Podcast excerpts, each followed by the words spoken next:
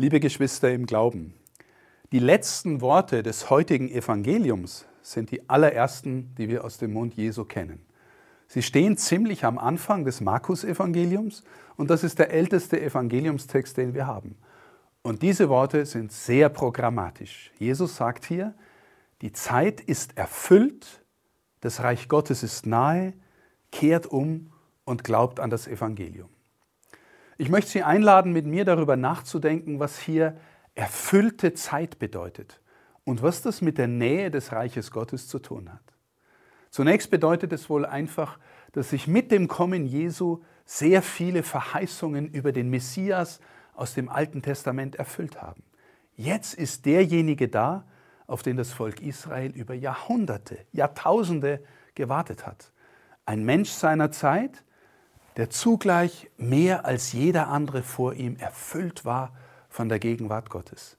Jesus hat mit einer solchen tiefen und authentischen Autorität gesprochen und gehandelt, dass in vielen anderen Menschen sehr bald die Überzeugung gewachsen ist, er ist Gottes Sohn. Mehr noch, er ist wahrer Mensch und zugleich wahrer Gott. In ihm, in dieser Person Jesus, ist die endgültige Versöhnung zwischen Mensch und Gott da zwischen Gott und seinem Volk, zwischen Gott und seiner ganzen Schöpfung. Dazu kommt, diejenigen, die dann seine Einladung zur Nachfolge angenommen haben, die haben immer mehr verstanden, dass sie lernen mussten, ihm zu vertrauen. Und dass mit dem Vertrauen mehr Verstehen kommt, wie Gott in der Welt da ist und wie Gott in ihrem eigenen Leben da ist. Das Vertrauen und die Liebe zu Jesus helfen zum Beispiel, im eigenen Herzen zu erkennen, dass Gott wirklich ein Vater ist. Und dies, dieser Gott sieht mich und will mich an sich ziehen. Und zwar, obwohl ich oft so gelebt habe, als gäbe es ihn gar nicht. Obwohl es in den Menschenherzen vieles gibt, was so anders ist als das Herz Jesu. Da gibt es in uns falschen Stolz und Bitterkeit. Da gibt es Egozentrik und Verachtung anderer. Da gibt es Selbsthass und Suchtverhalten. Da gibt es Abhängigkeit und Lüge. Da gibt es Verrat und Ängste und Komplexe und noch viel mehr. All das ist in den Menschenherzen da und trotzdem liebt sie der Vater, weil er sie ja zunächst gut und liebenswert geschaffen hat. Er hat in uns die Fähigkeit zur Liebe, zur Gemeinschaft, zum Vertrauen und zum Glauben hineingelegt. Und wir spüren auch, dass alles noch da ist, aber eben auch das andere. Und auch das ist christliche Erfahrung. Das Gehen mit Jesus im Vertrauen zu ihm macht das Menschenherz heiler. Es wächst die Erfahrung von Vergebung, von, von Erneuerung, von der Fähigkeit zu Gott wirklich Vater sagen zu können.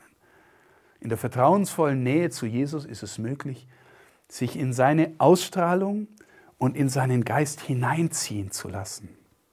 Und wir lernen dann wirklich dieses Wort Jesus selber mit dem Herzen sprechen. Aber, mein Vater, Vater unser. Diese Nähe, liebe Schwestern und Brüder, die Jesus ermöglicht hat, war nicht nur etwas für die Menschen, die damals gelebt haben, nicht nur für die Jünger und Jüngerinnen Jesu. Sie ist auch für uns möglich. Wir kennen sein Wort aus der Bibel. Und wir haben besonders in den Sakramenten seine Nähe, seine Gegenwart. Wir feiern hier und heute, dass wir Kinder Gottes geworden sind, Familienmitglieder des Vaters, Geschwister unseres Bruders Jesu. Damit stehen wir in der Mitte des Evangeliums von heute. Die Zeit ist auch für uns erfüllt. Das Reich Gottes ist auch für uns nahe. Er ist nahe. Und der Vater ist da, er ist mit uns und er schaut uns an mit einem liebenden Blick. Wenn wir das glauben und annehmen können, mit unserer ganzen Innerlichkeit, dann können wir auch mit einem anderen veränderten Blick, mit einem anderen Herzen in die Welt hinausgehen. Dann sehen wir überall in der Welt Spuren seiner Anwesenheit. Und dann ahnen wir im Glauben, dass im Grunde immer erfüllte Zeit ist und wir immer eintreten können in seine Nähe. Er bleibt uns ja nah. Es sind eher wir, die wir nicht da sind bei ihm und in ihm. Eintreten in seine Nähe bedeutet also auch den eigenen inneren Blick reinigen lassen und mit ihm sehen lernen, dass er auch in den anderen Menschen ankommen will, dass er sich sorgt um Menschen in Not, um die Armen, die Einsamen, um Kranke und Alte, um Menschen auf der Flucht. Und mit ihm sehen lernen bedeutet auch die Spuren seiner Anwesenheit in der Schöpfung erkennen und sich mitzusorgen um diese Schöpfung, weil er sie liebt. In dieser Nähe leben bedeutet nach Paulus und auch nach Papst Franziskus zugleich in eine Freude des Herzens finden, die es nirgendwo anders gibt. Mit der Begegnung mit Jesus, sagt der Papst, kommt immer und immer wieder die Freude. Liebe Schwestern und Brüder, all dies eben Gesagte würde ich als Kern des Evangeliums beschreiben. Aber berührt uns das wirklich? Oder ist es doch nur schöne Theorie, auch angesichts der aktuellen Zeit, der Situation von Kirche?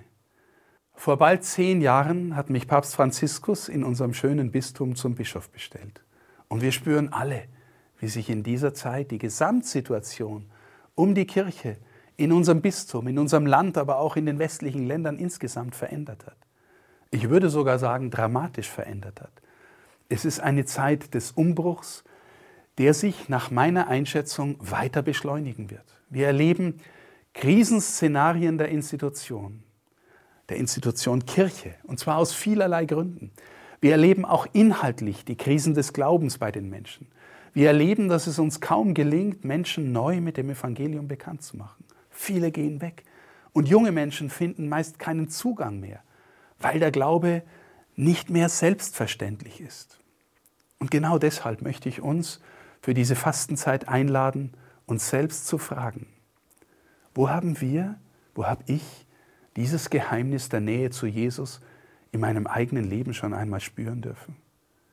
Kenne ich das Vertrauen auf ihn und die tiefe, stille Freude, mit ihm zum Vater gehören zu dürfen und mit ihm mitwirken zu dürfen an der Einladung an alle in sein Reich zu finden?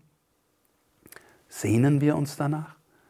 Sind wir schon einmal berührt worden an diesem inneren Ort in uns von ihm, von dem aller Sinn des Lebens kommt, alle Schönheit und alle Güte? Sind wir schon etwas vertraut mit diesem inneren Ort, der die Quelle einer Liebe ist, die überströmt? Liebe Geschwister im Glauben, ich glaube fest und erlebe es tagtäglich in unserem Bistum, in aller Krise der Kirche. Sie bleibt doch der Ort, an dem Christus zu finden ist. In der Gemeinschaft der Glaubenden, im Wort der Schrift, in den Sakramenten, in uns selber. Und die Kirche bleibt das, bis er wiederkommt.